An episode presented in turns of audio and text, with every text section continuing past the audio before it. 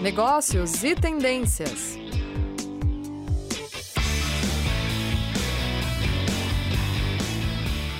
Olá, sejam todos e todas bem-vindos e bem-vindas a mais um programa Negócios e Tendência. Hoje, antes de tudo, né, tem que se apresentar. Eu sou a professora Sandra Lopes, sou coordenadora dos cursos de pós-graduação aqui na Uninter e hoje nós vamos falar a respeito de um tema extremamente atual, extremamente importante para a área de meio ambiente. Não só para a área de meio ambiente, mas a gente vai falar praticamente no meio ambiente, aplicabilidade disso no meio ambiente. Nós vamos falar sobre o geoprocessamento e sensoriamento remoto para auxiliar no monitoramento ambiental. Isso quer dizer o quê? Um nome enorme e também tem uma função enorme principalmente em auxiliar em desmatamento, em queimadas, em riscos ambientais, em sinistros, é, auxiliar quem é gestor ambiental a fazer é, da melhor maneira possível o seu trabalho. Na verdade, não vai dar soluções, mas ele vai trazer dados importantíssimos para a gente monitorar e também para achar alternativas viáveis por ocasião de qualquer uma dessas ocorrências. Mas para falar sobre isso, não vou ficar sozinha, não. Eu trouxe o professor doutor Otacílio. Seja bem-vindo, professor. Obrigado, professora Sandra. Uma honra estar aqui poder falar um pouquinho sobre geoprocessamento, uma área que eu gosto tanto, né? E a área da minha formação. Eu sou geógrafo de formação. É, desde o meu TCC trabalhei com geoprocessamento, mestrado também em geoprocessamento e doutorado também teve muito geoprocessamento ali. E sem geoprocessamento eu não teria conseguido alguns resultados bem interessantes, como o professor muito bem colocou, são fundamentais ao processo de tomada de decisão. Muito bem. O professor, ele é singelo, né? Ele é professor aqui na, na Uninter também, na área da graduação, e também é doutor nessa área. Então, nós vamos explorar o seu conhecimento hoje com muita profundidade. Professor Otacílio, primeiramente, vamos esclarecer então o nosso público o que realmente é o geoprocessamento, o que é o sensoriamento, tudo isso na, no auxílio, na ajuda para o, meio ambiente ou para os sinistros que ocorrem ou possam ocorrer. Maravilha, professora Sandra. Então vamos lá, pessoal. É, o geoprocessamento, nós temos que entender ele como um guarda-chuva certo? Um guarda-chuva que ele abarca uma série de técnicas voltadas ao tratamento de dados para quê? Para gerar informações. Informações essas que são fundamentais ao processo de tomar decisão. Por que é um guarda-chuva? Porque o geoprocessamento ele abarca uma série de geotecnologias, tecnologias voltadas à aquisição e processamento de dados acerca de determinados fenômenos, objetos terrestres. Exemplo, nós temos ali o sensoriamento remoto, que é uma geotecnologia, o sistema de informações geográficas, que é outra geotecnologia. Nós temos também a topografia, andando pela rua devem ter visto um teodolito ali, uma estação total. Nós temos o próprio GPS, que é uma outra geotecnologia. Enfim, temos uma infinidade de geotecnologias, todas técnicas voltadas à aquisição de dados. Por que o sensoriamento remoto está sendo bem destacado aqui hoje? Porque ele, além de ser a geotecnologia favorita, é a geotecnologia com maior grau de abrangência para estudos ambientais. Basicamente, o, o sensoramento remoto ele está voltado ali à aquisição de informações de forma remota, né? Sensoriamento remoto. As informações são adquiridas através de um sensor, tá certo? Então, sensor ele pode ser acoplado tanto num satélite, sensoramento remoto orbital, como numa aeronave, sensoramento remoto aéreo, como também num carro, né? O sensoramento remoto terrestre, digamos assim. Nós temos ali o exemplo do Google Street View, né? Que foi um momento de é, de coleta de imagens aí acerca da, do, das estradas, das ruas brasileiras, e que ele era um sensor acoplado dentro de um carro, tá certo? Então vejam que interessante isso, né? Nós temos ali várias formas desse sensor pode ser acoplado, certo? O mais clássico de todos, sensoramento remoto orbital, né? Com sensores acoplados em satélites que estão orbitando pela, pela, através ali da órbita terrestre, que você tem ali coleta de informações, então você pode fazer uma análise desde a parte de vegetação, na parte de geologia, na parte de diversos recursos naturais existentes ali naquela área, certo? Acho que ficou claro, né, professora Sana? Deu para entender certinho o que, que é essa grande, esse grande guarda-chuva e por que, que o, o sensoramento remoto está bem destacado aqui hoje? Ah, com certeza, foi super bem explicado. Tanto é que eu pergunto porque as pessoas podem fazer confusão, né? Uhum. É, simplesmente um geoprocessamento ou um sensoriamento remoto já submete logo a um GPS. Uhum. E, na verdade, ele é muito mais do que isso, né? Exatamente. A abrangência é muito maior. E essa, essa, esses programas, não, é, ou então esse geoprocessamento, né? Uhum. O sensoriamento, ele pode ser aplicado para é, exploração de solo, Uhum. Contaminação de água, é, queimadas, é, Uhum. desmatamento, que a gente ouve falar todos os dias, Tá infelizmente, nesse Brasil que é tão grande e tal. Ele tem aplicabilidade também é, no cuidado com demarcações de áreas Uhum. que estejam regulares ou não, principalmente que não estejam, regula e, é, não estejam regulares. Uhum. Isso tem essa abrangência, professor? Com certeza, sim. Tem várias aplicações, poderia ficar aqui, nossa, por muitas horas descrevendo todas elas, né?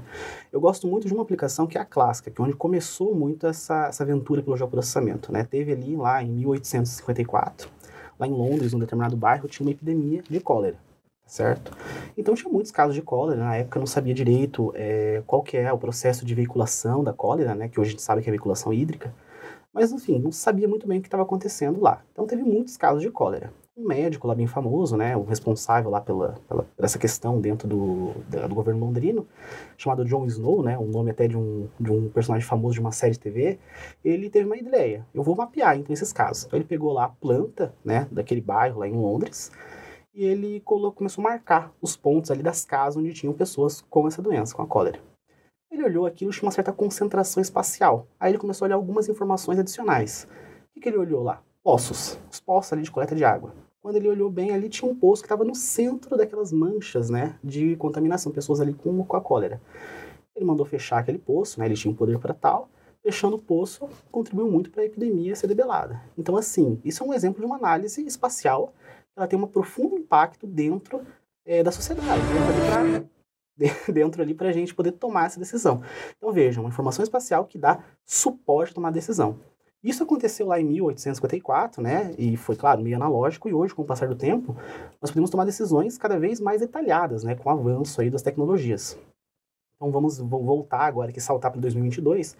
Nós temos programas de monitoramento aí que estão em execução, né? Muito pela, pela floresta amazônica, aqui no caso brasileiro, em que o sensor remoto, acoplado num satélite, ele está lá orbitando, ele registra a imagem, né? Tem uma resolução temporal, um tempo de revisita do satélite até essa área, e com base em, em algoritmos já pré-calibrados, ele classifica essa imagem, é relativamente muito fácil, né? Porque é o verde, ele vê o que é verde, o que deixou de ser verde e compara uma data com a relação à outra. Então, o que, que isso gera? É um monitoramento contínuo, né? Se eu não me engano, tem, tem, tem um sensor lá que é o, é o CIBERS, né? Tem um sensor acoplados no CIBERS, que é um satélite de ensino brasileiro, que ele a cada 25, 27 dias ele está tirando imagens aqui do nosso, do nosso país. Então vejam, ele tem a cada 27 dias um retrato daquele estado da vegetação. Então, ele consegue demarcar certinho ali onde teve essa redução da área de vegetação, tá certo? Isso é uma aplicação das mais, eu diria até simples e lógica do, dessa questão de monitoramento ambiental. Uma outra que eu acho bem interessante é quando combina tanto a perda da vegetação quanto a ocorrência de fumaças, fumarolas, que isso que é indica, dá indicação até de uma causa daquela Ah. degradação, tá certo? Vai mais além ainda, Vai não pega o né? problema, mas provavelmente vai mostrar a causa. Exatamente. E é muito importante salientar isso, professora Sandra, que é muito comum o técnico que trabalha com geoprocessamento, ele está focado em dar, em fornecer informação para a tomada de decisão. Então, essa decisão pode ser por um gestor público, por um órgão público, pode ser, por, de repente, por um, um gestor de uma empresa, também tem muito geoprocessamento aplicado para o setor privado.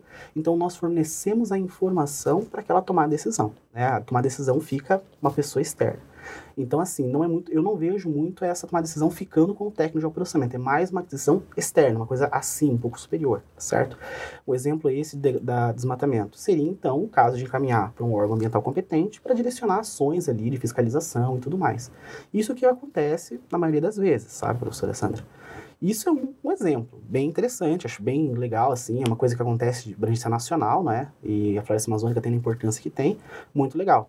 Tem outros exemplos que eu já vejo, é, que eu já vi colegas prestando consultorias, que é na parte de geomarketing, que é um campo novíssimo do geoprocessamento, né? Ele é super inov- inovador esse, Super esse inovador. campo. Imagina aliar a parte de gel, né? né? Exatamente. processamento com o marketing verde, vamos dizer assim, na área Exatamente. ambiental. Né? Exatamente. É, Mas podia explicar um pouco mais para gente, que Claro, deve ser claro. muito interessante. interessante, né? Basicamente, ele está voltado a estudos locacionais. Então, por exemplo, onde é o melhor local para instalar ali uma, uma, uma sapataria, loja de sapatos? Ou o melhor local para instalar ali é, um supermercado? E isso tudo tem impactos ambientais. Às vezes a gente acha que não, não é? Porque Tem. tem reduzido a escala é, espacial, mas tem impactos ali. Então, você usa essas, esses dados de censo demográfico para ver a quantidade da população, você usa, você desenha um perfil da população que você quer para aquele seu negócio. Enfim, isso é uma aplicação bem comercial, né? Aplicação ambiental, esses estudos mesmo de impacto ambiental, a análise, né, de quais transformações aquela paisagem vai sofrer a partir da implementação de um dado é, empreendimento. Então vejam, né, o geoprocessamento ele tem uma ampla gama de possibilidades, né? Tem uma outra aplicação que é para a questão de geointeligência. Essa é até, é, como posso dizer assim, até um pouco segredo, não pode contar muito, né? Eu, por exemplo, prestei uma consultoria esses dias, não posso dar muitos detalhes, mas assim, foi utilizado o geoprocessamento ali para a gente olhar é, se uma determinada residência ela teve uma ampliação, né, ela, ela estava ali dentro de uma unidade de conservação, a gente tinha que olhar se ela teve uma ampliação ou não no período.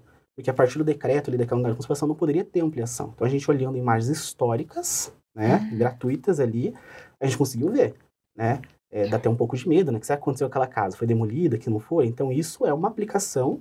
Eu forneci a informação, passei para a pessoa contratante e foi, né? Então a gente, de novo, reforçando essa ideia do suporte à tomada de decisão. Isso é uma coisa com- que foi que aconteceu comigo. Há uns dois anos atrás também teve uma professora que ela estava fazendo uma pesquisa sobre leishmaniose, né? E tem ali os vetores de transmissão, e cães, flibotomínios e tal. E ela pediu ali para espacializar os cães, né? Onde tinha, onde estava concentrando os cães com essa, com essa questão da leishmaniose. E não sei o que aconteceu com esses cachorros, né? A gente fica até um pouco, é melhor nem pensar muito, né? Porque eu não. Enfim, é, resumindo, a tomar decisão não fica com nós aqui que geramos esses dados. Fica muito mais uma coisa externa. Mas vejam as aplicações, né? Desde a questão de doença, você saber onde está essa doença ali, a tomar decisão, quem que foi, o que, que foi acontecer lá, isso foi para um órgão superior, a parte do monitoramento para direcionar a fiscalização, a parte até é, empresarial para você direcionar um negócio. Acontece muito do pessoal olhar é, usar imagens orbitais para ver a taxa de produção de veículos estacionados dentro ali no pátio de uma, uma fábrica, né? Então você sabe como está seu concorrente, né? Isso várias possibilidades de aplicação. E no meio ambiental que ganha essa grande amplitude, né? Você pode analisar perda de vegetação, você pode analisar, é, tem um, um caso que eu adoro, esse eu fiz esse artigo, é uma das que eu mais gosto de ter feito. E a gente observou ali o grau de degradação de uma área de preservação permanente. Então teve um grau de degradação, repressão da vegetação ali, né? Retirada da vegetação. É, e aí a gente fez esse estudo, deu lá tantos por cento. Aí o meu professor, meu orientador na época, ele falou, Tassílio, vamos cruzar isso com o modelo de produção de sedimento. Então, assim, Já ficou interessante. ficou interessante.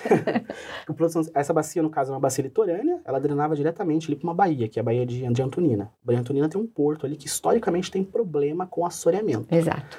Então, assim, é, será que não podemos começar a discutir a valorização da recuperação dessa vegetação na APP em prol da diminuição, né, evitar tantas dragagens que são tão custosas Uhum. custosas do ponto de vista financeiro e ambiental? Então, esse artigo ficou bem legal que a gente conseguiu dizer ali quantos metros cúbicos a gente conseguiria evitar de produção de sedimento a partir da restauração daquela área de preservação permanente, a vegetação arbórea contínua dali. Eu queria ter continuado no pós-doutorado, era fazer a valorização econômica, né? Quanto de dinheiro eu estaria evitando, né, da retirada de metros cúbicos lá do estuário, se eu estivesse evitando a produção desse sedimento ali na parte de serra. Então vejam, pessoal, a gente poderia ficar aqui realmente citando vários e vários exemplos, né? Exemplos voltados para a área de saúde, exemplos da parte de monitoramento, fiscalização ambiental, essa questão que eu falei para vocês das casas, né, que eu não sei o que aconteceu, os cachorrinhos que eu não sei o que aconteceu, mas enfim, são vários exemplos, sabe, professora Sandra? Eu acho que, assim, o geoprocessamento, por muito tempo, é, teve-se, assim, a dificuldade de você adquirir os dados. Isso era uma realidade é, muito complicada, assim, até anos 2000, até 2010, assim, tinha muito esse problema. Não era esse problema não, mas tinha esse tempo que você tinha que investir na aquisição de dados, né? Minha- Aham. A minha primeira orientadora, a professora Suli Cortese, foi uma pioneira aqui do geoprocessamento no, no Paraná. E ela, Paraná não, Brasil como um todo. E ela falava para mim assim que ela teve, ela analisou os manguezais em Paranaguá. Uhum. processo de degradação dos manguezais em Paranaguá, análise histórica. E ela falou que ela teve que é, mandar revelar as fotografias, né? Tem Imagina. gente que está assistindo a gente que nem sabe o que é mandar revelar uma não, fotografia. Não, sabe. Pensa que tudo é digital desde sempre. Exatamente. Porque são dados coletados pelo sensoriamento remoto aéreo, né? Aquela uhum. câmera aérea transportada ali. Ela teve que comprar essas fotografias aéreas. A professora Renata, que é coordenadora da área de geociências, ela fez o mestrado dela na parte de geologia e ela teve, ela contou para mim que ela teve que também comprar as fotografias, não teve que mandar revelar, pelo menos agora, né? E hoje em dia, sem brincadeira, em 5, 6 cliques eu consigo as mesmas fotografias que elas com, com tanto custo, né, conseguiram anteriormente. Então hoje o processo de aquisição de dados, ele está muito mais rápido e você consegue muitos dados de forma gratuita. Fotografias aéreas, assim, os principais órgãos ambientais, imagens, satélite, o Cibers 4A, que é um, é um orgulho nacional, nós temos um satélite como esse coletando imagens, não é? está é, tá aí disponível para a gente trabalhar. Tudo isso também em softwares livres, né? Hoje tem o QGIS. É, isso é interessante. O QGIS, o ele é soft livre, né? Exatamente. Que o aluno ou pesquisador, em geral, tem acesso. Exatamente. Eu ia perguntar, é, inclusive, sobre isso. Qual é a competência que esse profissional uhum. precisa ter para começar a trabalhar no, com o geoprocessamento, uhum. com o sensoriamento, tal? É, qual é a expertise dele ou a formação? Ela é específica, multidisciplinar? Uhum. Pode ser um biólogo, pode ser um matemático? Porque, como você falou, Tacílio, agora a tendência é justamente é, contribuir também para a valoração, que hoje é o, o grande a grande sacada na área ambiental, né? Exatamente. A geração de créditos de carbono, geração da contaminação, a valoração disso, o uhum. quanto eu vou pagar e o quanto eu vou ter de retorno para é, fazer uma recuperação de uma área uhum. que uh, foi degradada e muitas vezes não foi monitorada. Uhum. Pode ser que quando eu fiz a aquisição daquele espaço, uhum. eu tinha uma visão de degradação. Uhum. Como eu não tenho aquela imagem espacial, não tenho esse monitoramento, esses dados que hoje são fornecidos, uhum. ou se tinha ou não tinha esse conhecimento, quando eu passo a fazer esse monitoramento, aquela área já está mais ampliada. Uhum. Então, eu tá certo que eu posso fazer um melhoramento, mas eu preciso monitorar. Uhum. Né? Então, para um profissional que vai trabalhar com ah, o georreferenciamento ou o geoprocessamento, uhum. é, qual é a capacitação dele, qual a expertise, de que área vem, uhum. como é que eu posso pôr esse pessoal que vai para essa área no mercado de trabalho? Perfeito, professora. Então, é totalmente multidisciplinar, transdisciplinar, percorre várias e várias áreas assim no conhecimento de formação, não é? Eu, por exemplo, trabalho nas geociências, né? E a gente tem ali os cursos de geografia e os cursos das ciências biológicas. E os dois cursos têm na sua matriz geoprocessamento ali, uma base muito boa de geoprocessamento. Mas assim, pessoal da meteorologia faz, pessoal da física trabalha. Nossa senhora, poderia citar vários exemplos aqui. Geologia, engenharia cartográfica, engenharia civil, arquitetura, urbanismo. Nossa, o urbanismo, sobretudo, né, na parte do planejamento urbano, fica, se beneficia muito né, dessa, desse campo do conhecimento. Então, assim, a, a formação totalmente, várias áreas podem atuar nisso, né? O que, que precisa para a formação disso? É ter uma uhum. base muito boa teórica ali do que é o geoprocessamento. Por que, que eu digo isso, né? Geoprocessamento e suas tecnologias ali, né? Por que, que eu digo isso? Porque eu aprendi a mexer num software lá, proprietário, que é um pouquinho caro, assim, né? É bem famosinho esse software. Depois tive que aprender o tal do QGIS. Aí a minha professora, a primeira orientadora, me ensinou um outro software lá, Idrize. Nossa, muito tempo atrás os softwares mudam, né? Antigamente tinha até o Spring, que era do INPE, né? Gratuito também. Eu me lembro do Spring. Lembro do Spring. no início, quando eu me encantei com essa disciplina, uhum. era o Spring. Depois veio o SIG, daí vem, vai, vai aprimorando, né? Vai aprimorando. Mas é encantador, é uma área encantadora. Exatamente. E assim, os softwares mudam, sempre vai mudar. O que, que não pode mudar? A formação de base. Então, assim, os princípios básicos da análise espacial vem desde 1854, lá com John Snow. Então é análise de correlação espacial, de proximidade, índice de discrepância. Enfim, nós temos assim essa base que você precisa ter para trabalhar em geoprocessamento. Uma boa disciplina de geoprocessamento, uma boa disciplina de sensoriamento remoto, de fotointerpretação geográfica, uma disciplina de sistema de informações geográficas. Trabalha com mapas também no trabalho? Claro. Genuinamente mapa... com mapas, né? Exatamente. Os mapas normalmente é o produto final disso, né? Às vezes Isso. é um relatório. Hoje em dia até aqueles mapas mais interativos, né? Uhum. Redes sociais é muito comum ter aquelas imagens históricas andando assim rapidinho, sempre vê assim a degradação. enfim, o produto final hoje né, né, é um mapa, mas ele muda um pouco, um pouco mais interativo, graças à tecnologia, né? E assim, para você trabalhar nessa área, é isso, tem que ter essas disciplinas de base, fazer as leituras do material básico, mas depois que você faz a parte básica, professor, eu falo com tranquilidade. Você consegue entrar em uma rede, na rede mundial de vídeos aí que tem, tutorial é o que mais tem. Você não passa necessidade de forma nenhuma. Você joga exatamente o que você quer fazer, aparece lá. Como analisar a degradação de uma área de preservação permanente? Ele te dá. Como fazer uma modelagem da produção de sedimento? Ele te dá. Como operacionalizar o GPS modelo tal? Ele consegue te dar lá. Hoje você tem essa facilidade de aprender, né? Isso é técnica, a gente consegue reproduzir, a gente consegue seguir tutoriais, isso dá muito bem.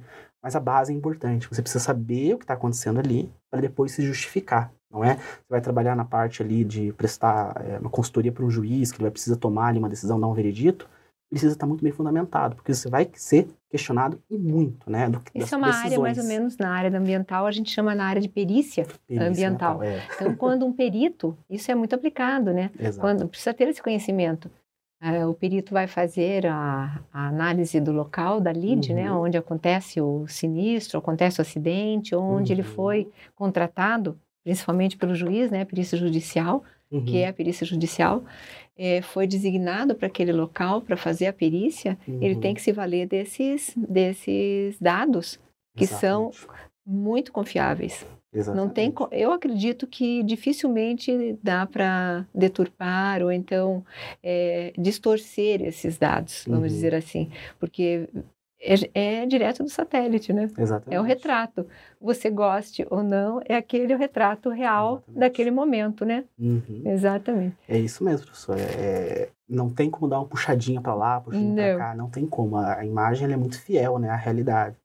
Então cabe a gente ter conhecer essas técnicas para interpretar, classificar e dar essa informação ali que vai ser de suporte à tomada de decisão. E ele consegue, é, esse sistema ou esse programa, ele consegue é, dimensionar o Brasil do tamanho que ele é e uhum. nesses 25 dias que ele faz o retrato uhum. e, e, e, disponibiliza esses dados tal, ele monitora de norte a sul leste a oeste, uhum. todo o país, ou tem pontos que ele tem mais importância, como por exemplo a Amazônia, uhum. como por exemplo o Cerrado, a gente fala tanto na Amazônia, mas uhum. o Cerrado é tão importante quanto a Amazônia, sim, sim. né, a, toda a Amazônia toda, então a degradação do Cerrado tá aí, não tem, infelizmente, quase que não tem como segurar, né? Uhum. e é um espaço que é tão importante quanto as árvores que tem na floresta, né? Para o meio ambiente, para a renovação de espécies, biodiversidade, no clima, influência em clima tal. Uhum. E ele, ele, às vezes, não é tão falado, né? Exatamente. E dá para monitorar todas essas áreas, professor? Dá sim, mas depende muito das características do programa de monitoramento, uhum. né? Por exemplo, na uhum. Amazônia, é, você seria até não muito lógico, muito inteligente fazer monitoramento para toda a área de vegetação ali, né? Porque aí é muito processamento. E tem áreas que não mudam, né? O core da floresta amazônica não vai mudar. Então eles focam muito na área da fronteira agrícola. Então uhum. é essa área hum. e essa fronteira está avançando, sabe? Ano após ano. Uhum. Então você tem que otimizar um pouco porque é muita imagem, são gigas e mais gigas de imagem que a gente consegue é, é, é necessário para fazer essa análise, sabe? Então depende muito da característica do projeto tem esse projeto da Amazônia, tem um projeto específico do Cerrado também, que é... Do Pantanal. Do Pantanal também. O do Pantanal é uma técnica bem interessante, porque ele não é exatamente só a perda do verde. Existe no sistema remoto, tem a resolução espacial, né, a, a, nível de detalhamento espacial da efeição você consegue identificar ali, a temporal, a resolução temporal, que é essa que eu falei do retorno, né, tá, a cada quantos dias, e também tem a espectral, que você consegue observar ali os comprimentos de onda, né, que o satélite registra, que o sensor uhum. acoplado no satélite registra. Então, determinada combinação dessas bandas, você consegue gerar índices de vegetação, que vão ser relacionados à qualidade daquela área, né? Um desses índices lá, ele consegue mensurar o nível de presença de água nesse Nossa. solo. Então, o Pantanal, ele tem essa dinâmica ambiental muito relacionada à água, então você consegue verificar ali essa diminuição da presença de água na vegetação não é? É claro que isso são estimativas, precisa ir para campo para fazer a validação, mas como é muito tempo já estudando, já dá para Uhum. observar muito bem essa redução, não é? É, da presença de água ali, que, enfim, isso está relacionado a questões de mudanças climáticas, questões de diminuição do fluxo de hídrico, e é tudo muito conectado, né? Porque uma vez que você diminui a, a vegetação ali na floresta amazônica, você cessa ali alguns processos, como os rios voadores, que são responsáveis para a gente ter hidrelétricas famosas, como Itaipu e tudo mais, que abastece o nosso mercado mundial, nosso mercado brasileiro aqui de energia. É tudo muito relacionado e tudo muito, é tudo muito importante também, né? Uma outra, uma outra função da floresta amazônica é permitir a agricultura no cerrado. né? Exato. Então vejam como é relevante você ter esse programa de monitoramento para direcionar fiscalizações e tudo mais. Eu vou ter que fazer um comentário aqui que eu estou quase esquecendo de uma geotecnologia que é a mais recente de todas, né? Que é a que viabilizou minha tese de doutorado, que é o drone. O drone, drone. isso ia, agora ia, ia ser a próxima pergunta. E o drone Me entra onde? Ele é tão pequenininho assim É que não tem essa importância? Não. Pelo contrário, Pelo ele contrário. é uma grande revolução, assim, né? O drone, muitas pessoas, eles, teoricamente, na, na- ob- observando o conceito, ele está dentro do sensoramento remoto aéreo. Né? É um sensor acoplado numa pequena aeronave que ela sobrevoa aí alguns espaços. A gente está falando, enquanto o satélite está lá na órbita, o drone está falando na ordem aí de 100, 120 metros, Uhum. tá certo? É bem mais baixo. Abaixo da camada de nuvens, que é uma vantagem do drone também, né? Porque não precisa estar aquele tempo de brigadeiro para poder fazer Uhum. imaginamento. E o drone ele vem muito nessa, nessa onda de. eh, veio do mercado militar, da questão militar, né? O drone, e a gente consegue fazer imaginamentos de grandes, de pequenas áreas em grande, em enorme qualidade visual. Você vê coisa até demais ali. Tem um pessoal lá, na- da- lá em Brasília, não sei, não me recordo agora qual instituição, mas que eles utilizam o drone para verificar ali, a presença de focos de dengue em cima do telhado de casa. Nossa, é muito a específico. precisão é altíssima. Exatamente. E assim, a gente está falando de uma, de uma área ali de 30 que- hectares, que é bem pequenininha em comparação com a área imagiada de um satélite, não é? Mas que você gera ali em torno de 30 gigas de dados. É muita informação, é muito dado que você tem que processar para gerar informação. E as aplicações são absurdas, assim, e é tudo muito novo, porque é novo esse mercado, né? Exato. Então chegou agora e a gente fica meio na dúvida. Por que, que eu falei do meu, da minha tese de doutorado? Porque eu queria, na minha tese, uma das perguntas lá, para embasar minha hipótese, foi analisar, eu queria ver quanto que uma chuva, uma chuva extrema, aqui no litoral do Paraná, ela modificava a margem do canal. Eu queria saber quanto que uma chuva podia erodir. Né? E no sensoramento remoto clássico, orbital, eu preciso ter essa sorte do satélite passar depois ali da, do evento extremo de chuva. Uhum. Com o drone, não. Com o drone é o tempo, Tempo de eu real. carregar uma bateria. É É, tempo 20 real. minutos ali eu consigo verificar. Então eu verifiquei que no único evento de chuva, eu, eu ana- primeiro analisei pelas imagens do satélite. Uhum. E eu verifiquei ali que tinha uma taxa, né? Era uma taxa de 10 metros por ano que ele modificava, que ele andava o rio. No drone, eu vi que um evento de chuva era responsável por andar 8 metros disso. Então eu fiquei pensando, meu Deus, será que o que está ditando a migração do canal? É, a, o, ri- é o contínuo daquele processo fluvial ou são os eventos extremos, né? Ficou uma pergunta da minha tese que ficou em aberto. Não consegui, por causa da pandemia, não consegui voltar a campo mais vezes, mas ficou uma coisa interessante para a gente pesquisar. Mas vejam, sem o drone, eu não conseguiria responder essa pergunta. Né? E eu já consigo ver várias aplicações, né? Quanto, será que uma ressaca de uma praia lá, quanto que ela é responsável por erudir, tirar material de lá? Um único evento. O que, que dita né, esses processos que nós encontramos na paisagem? É o extremo ou é o contínuo? Né? É uma, é uma discussão clássica da teoria dos sistemas, né, professora Sandra? Exatamente. Então, veja, o drone e o drone, vou, vou- isso eu sempre falo nos cursos que eu ministro de drone, você vê a pessoa lá com o controle, acha que é difícil e tal, lá, operacionalizar, é um pouco difícil, porque se der algum problema você tem que voltar com ele manualmente, mas a maior parte do voo, do levantamento, é automatizado. Você programa as linhas de voo, ele vai e faz, e é só quando aparece um gavião peregrina, ou quando Uhum. aparece, quando a chover, você tem que trazer ele na mão. Você tem que saber operacionalizar, mas a maior parte é tranquilo. Eu falo isso para incentivar. Se você quiser aprender um pouco de drone, assim, procura um curso. É importante ter a base do sensoramento remoto para você entender depois esses dados, mas é uma, é uma geotecnologia muito acessível do ponto de vista de custo também. Porque uma imagem de satélite de altíssima resolução está na ordem, assim, de 35 mil reais, uma cena, uma única cena. Hum, Enquanto que um drone com 9, 8 mil, eu já consigo comprar um equipamento desse e com- começar a trabalhar. E aí eu posso. A melhor parte, você não precisa nem aplicar as, as receitas de bolo que já tem na internet, né? Ou já são publicadas. Uhum. Você pode criar o mercado. Cria soluções geoespaciais para determinada aplicação, seja um monitoramento de uma área, um processo de fiscalização, uma perícia ambiental. Então, o drone ele é a sensação do momento, assim, né? E cada vez mais está ganhando. Os números mostram, né? Os drones eles têm uma aplicação muito grande no geoprocessamento, cada vez mais está crescendo, né? Eu vou confessar que a aplicação mais comum do drone hoje, eu estava vendo os dados, é foto casamento. Ah. Mas ainda a gente pode virar esse jogo, né? Aplicar bastante. Com certeza. na parte do processamento. Dá para deixar no casamento também, mas pensar no, na vida real, né? Exatamente. Por exemplo, é, a parte de geoprocessamento, ele veio à tona agora com a crise hídrica que nós vivemos no Brasil. Uhum. Aqui no sul nós não tínhamos hábito de passar por crise hídrica, uhum. era mais comum, infelizmente, né? Uhum. Na, no Nordeste, em partes do Centro-Oeste do Brasil, né? Uhum. Sudeste, algumas regiões, como São Paulo, houve em 2017, né? Uhum. Uma crise hídrica muito grande, acentuada. Eu, é, reparei que várias pessoas foram para essa área, se preocuparam, vários pesquisadores foram para essa área justamente para fazer esse monitoramento. Uhum. Na verdade, eles não dão a solução, como eu falei, nós falamos no início, não é para dar a solução, uhum. Infelizmente, uhum. do problema que existe, uhum. mas ele dá, fornece dados para que sejam trabalhados e para que aquele problema seja solucionado. Uhum. Porque é, eu, na área da perícia e da auditoria ambiental, permeando ali, é, o, o, o, estudioso, então o usuário desse processamento, geoprocessamento desses uhum. dados, tudo, ele não tem que é, efetivamente dar aquela consultoria e dizer, não, isso está certo, isso não está, pega esse caminho, assim como os auditores também, uhum. né? Então ele vai fornecer esses dados e quem te contratou vai poder gerenciar da melhor maneira Exato. possível dentro da realidade de quem contratou. É uhum. mais ou menos isso, né? Certamente isso, tá? E uma coisa muito comum de entregar nessas análises é o cenário. Analisar o cenário A, B e C. Né? Usando o exemplo da app lá, o cenário A eu degrado totalmente as apps, né? Uhum. ver quanto o sedimento vai ser ampliado a produção. Ou o cenário A, o, cen o outro cenário eu recupero toda aquela vegetação. Então a gente analisa muitos cenários e dá as possibilidades, né? Uhum. É, a gente reforça muito nessa professora Sandra, porque é. é uma forma de adquirir informações a tomar a decisão, saber quando agir, saber, ter a base, né, para embasar ali uma, uma decisão, seja de um agente público, seja de um órgão público, né, ou de um gestor de uma empresa privada, enfim.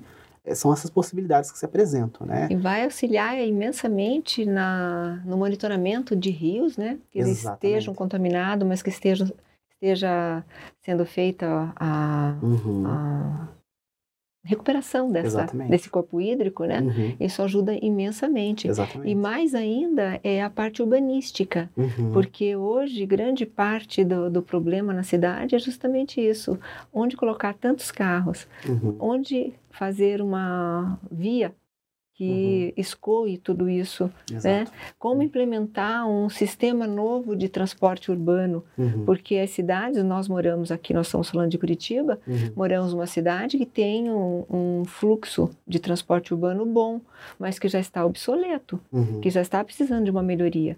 Com certeza, este geoprocessamento e sensoriamento, ele vai trazer alternativas é, mostrar alternativas para os gestores públicos e uhum. urbanísticos, uhum. né?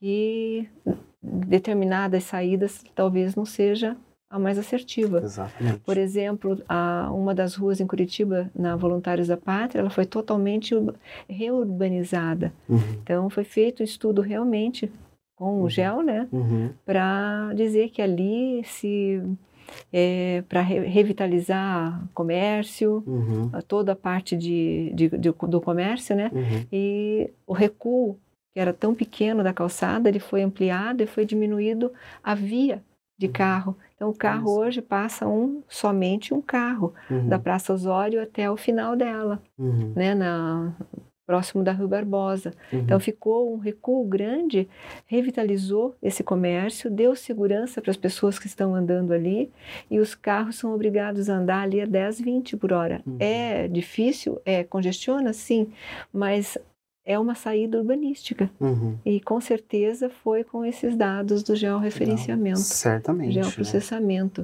Né? Uhum. Isso é muito importante, porque as cidades hoje procuram é, 90% das, da população está em cidade, acho uhum. que é 80%, uhum. 85% já está em cidade, né? uhum. né? Então, o fluxo é muito grande. Uhum. E as saídas serão ou reurbanizar o que já existe, uhum. mas que de qualquer maneira você retira de um e põe para o outro, né? no uhum. caso pedestre e automóvel, ou na hora de fazer uma implementação viária mais suburbana, uhum. que ela uhum. seja com a estrutura Exatamente. que apresenta, né? Uhum. É, excelente esse exemplo, professora Sandra. E acabei de me lembrar de uma outra geotecnologia que está surgindo assim, é. galopante, uhum. que é a geotecnologia, que é as informações geográficas voluntárias. Né? Uhum. tem um aplicativo bem famoso que você consegue, de navegação, eu não dirijo, não sei, não sei muito como funciona, mas você coloca ali, você diz ali onde está mais trânsito, ele observa o seu GPS, ele ligado no uhum. seu celular e vê uhum quanto tempo está demorando para percorrer determinada via. Uhum. E isso você tem um retrato muito fiel, né, com informação geográfica que você voluntariamente está compartilhando no seu celular, né, quando uhum. você dá o uhum. seu concordo lá na instalação uhum. do aplicativo. Você está dando essas informações que você ajudam a dar um retrato muito fiel ali do que está acontecendo naquela cidade. Quais vias estão bem ocupadas, o que está acontecendo né, naquele espaço. Em São Paulo já é muito utilizado, né? Já deve ter acordado de manhã, visto aquele programa de televisão que lá está mostrando né, como que está o retrato das vias urbanas a partir desse aplicativo que coleta informação. Então veja, né, essas informações são fundamentais né, para você observar o que está acontecendo ali dentro daquele espaço urbano e orientar ali a tomar decisão, de repente uma ampliação de via ou mesmo a implementação de transporte público, né? Enfim. Aí... Gerar né, menos impacto ambiental, porque Exato. querendo ou não, a mudança climática está aí, a gente está uhum. sofrendo várias consequências, né? Exatamente. Crise hídrica e tudo uhum. mais, acaba ajudando no monitoramento realmente ambiental, né? Perfeito. Ô Tacílio, é um prazer imenso falar com você, mas o nosso tempo, infelizmente, já está se esgotando. Né? Uhum. Teria alguma recomendação, alguma coisa para deixar para os nossos ouvintes? Olha, eu acho que poder se aventurar ali, dar uma olhada em alguns sites, assim, né? Abre o site do QGIS, dá uma olhadinha como é que ele é. Às vezes no próprio plataforma de vídeos, assim, você consegue pesquisar alguma coisa ali. Eu acho que pode ser alguma inspiração para você, né? Às vezes está procurando uma oportunidade, uma, de repente produzir um trabalho, conclusão de curso, né? Ou procurar uma nova colocação profissional. Acho que é bacana você ver como funciona isso. Ache exemplos, né? Veja produtos que são gerados, né? E o valor agregado, né? Que é, é uma área que remunera muito bem também, preciso falar disso, né? É. E abre muitas oportunidades. Eu estou aqui hoje na instituição da Uninter é muito por causa disso, pelas características, contatos que eu consegui fazer. E olha, como valeu a pena investir nisso, né? Então eu recomendo muito que olhem vídeos, vejam livros clássicos. É uma área bem tranquila porque os livros clássicos se mantêm muito presentes, como eu disse, uhum. né? A base está ali. Exato. E assim, eu acho que é tá muito fácil você conseguir isso aí. Melhor fácil não, tranquilo. Tá acessível, você consegue conduzir e se aprofundar, aprofundar nessa área. Então, e quem tiver maiores interesses, procurem os cursos da área de meio uhum. ambiente na pós-graduação uhum. ou cursos de graduação na área de geociências aqui da Uninter, que com certeza terá uma disciplina a respeito disso, sendo direcionada para o curso ou para a área que foi escolhida, né? Uhum, então, agradecer a presença do professor Otacílio, mais uma vez, né, em compartilhar o seu conhecimento e a todos e todas que nos ouvem. E até o próximo programa, que é Negócios e Tendências. Negócios e Tendências.